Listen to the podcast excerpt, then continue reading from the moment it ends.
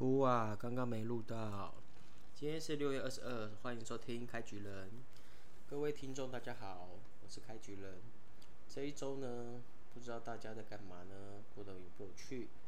好大的一支枪啊！Top Gun。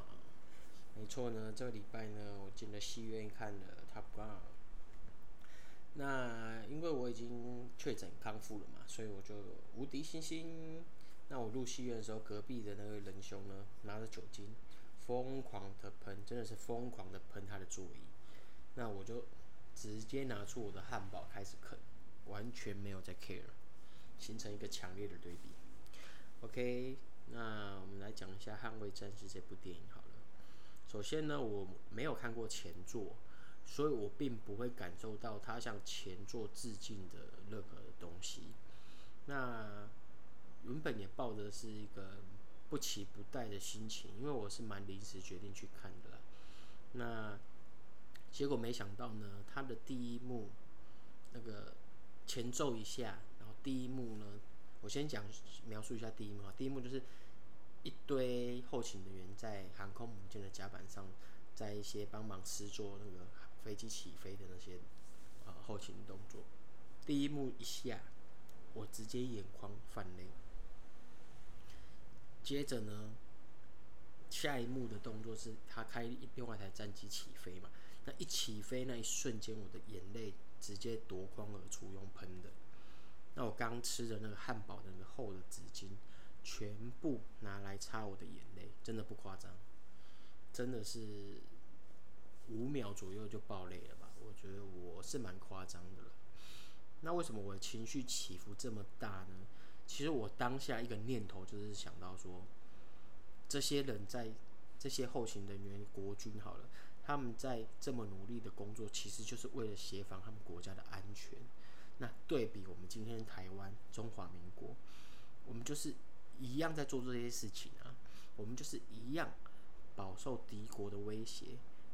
哦，中国中共的军机不断的侵入我们航空识别区，啊对我们造成这些威胁。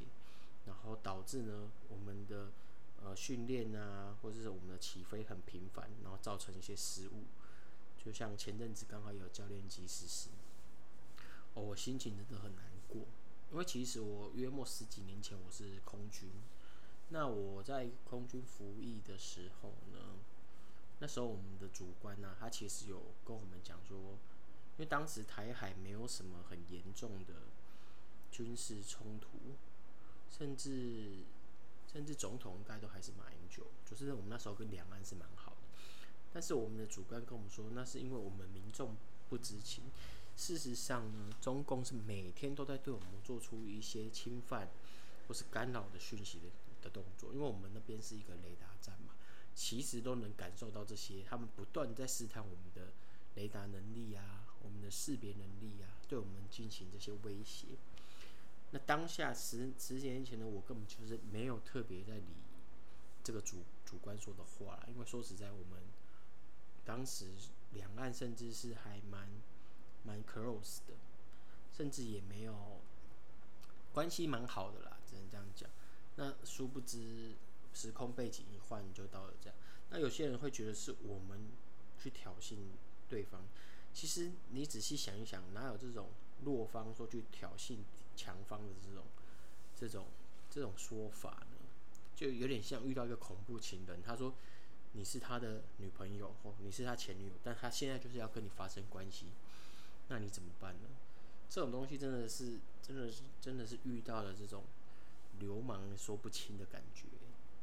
对啊，我们把节奏再拉回来，他干这部电影好了，因为我当当时给我的有感而发就是。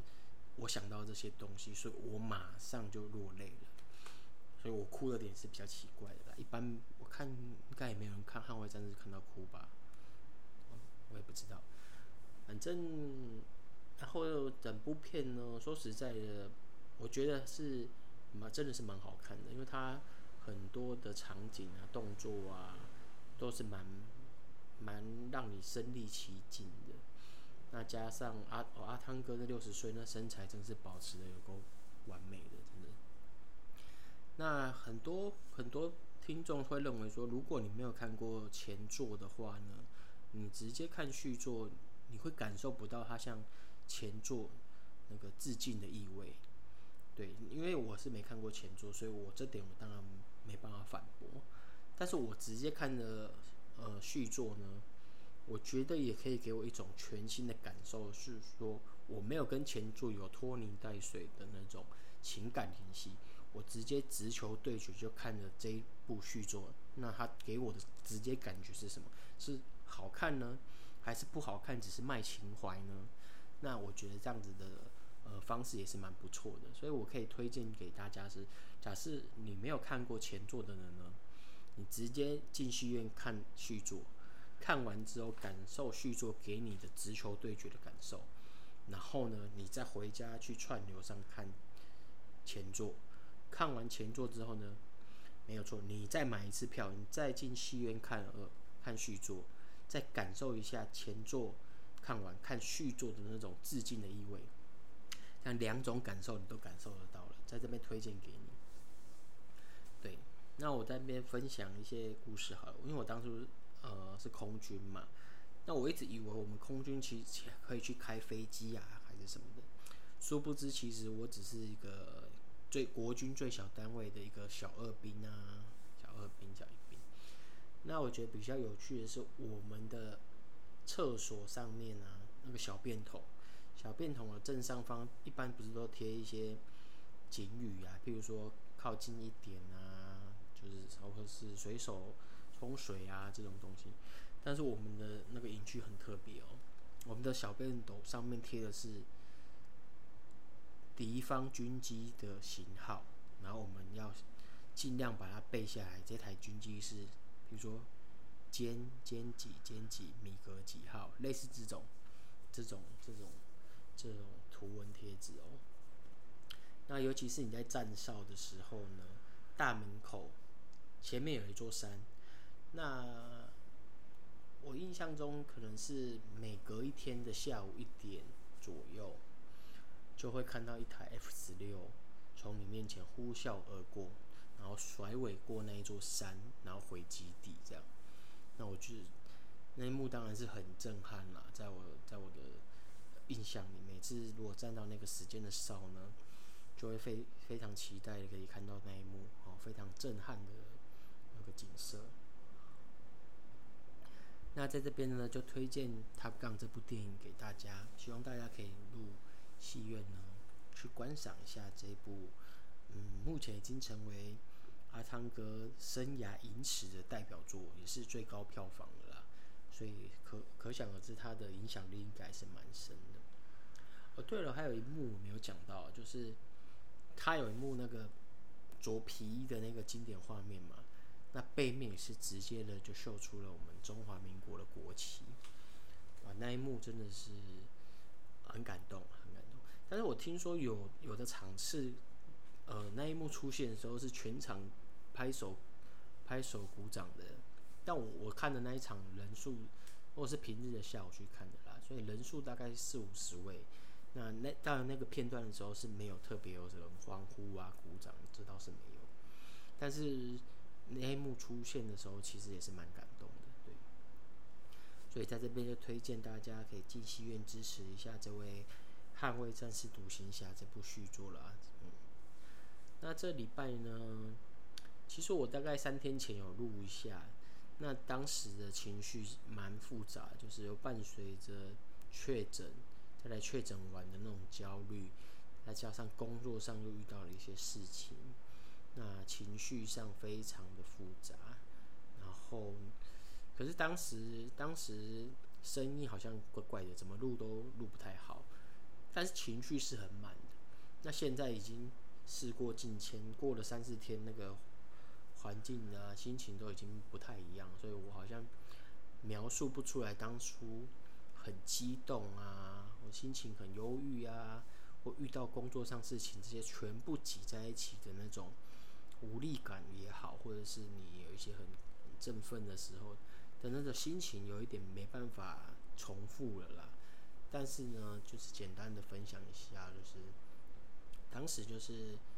可能因为隔离的关系，还有加上后遗症的关系，也两个月左右没有跟朋友任何朋友见面社交，就变成非常非常的很忧郁。那工作上呢，又遇到了那种遇到了事情，那就整个变得所有事情掺杂在一起，有一点压力巨大。那我我刚好，因为我跟我朋友拿麦克风嘛，所以我们就是有聊叙，呃，应该说聊天聊了一两个小时，整个心情呢就已经比较平复了，没有那么当时那么压力那么大。因为有一个出口嘛，所以有时候真的很蛮建议你遇到一些事情的时候呢，找一些朋友出来聊聊天，把你的一些压力呢诉说给对方知道。那其实你光说出来这部分呢，你就已经是在帮助自己了，这样子。那也很高兴啊，刚好有这个机会呢，跟我朋友碰面，然后聊天，那把这些我遇到的事情的压力呢，都宣泄给他之后，那。目前我的心情是感觉蛮平复，蛮平静，呃，至少此此此时此刻是这样子啊。那我就觉得，嗯，目前的状态还不错。那我希望这个情绪呢，能持续的维持下去。嗯，好啦，以上就是本周的开局人，希望你的，希望你会喜欢。虽然我应该是没有听众吧，管管他的。就继续继续录音，继续记录我的生活喽。谢谢各位听众，拜拜。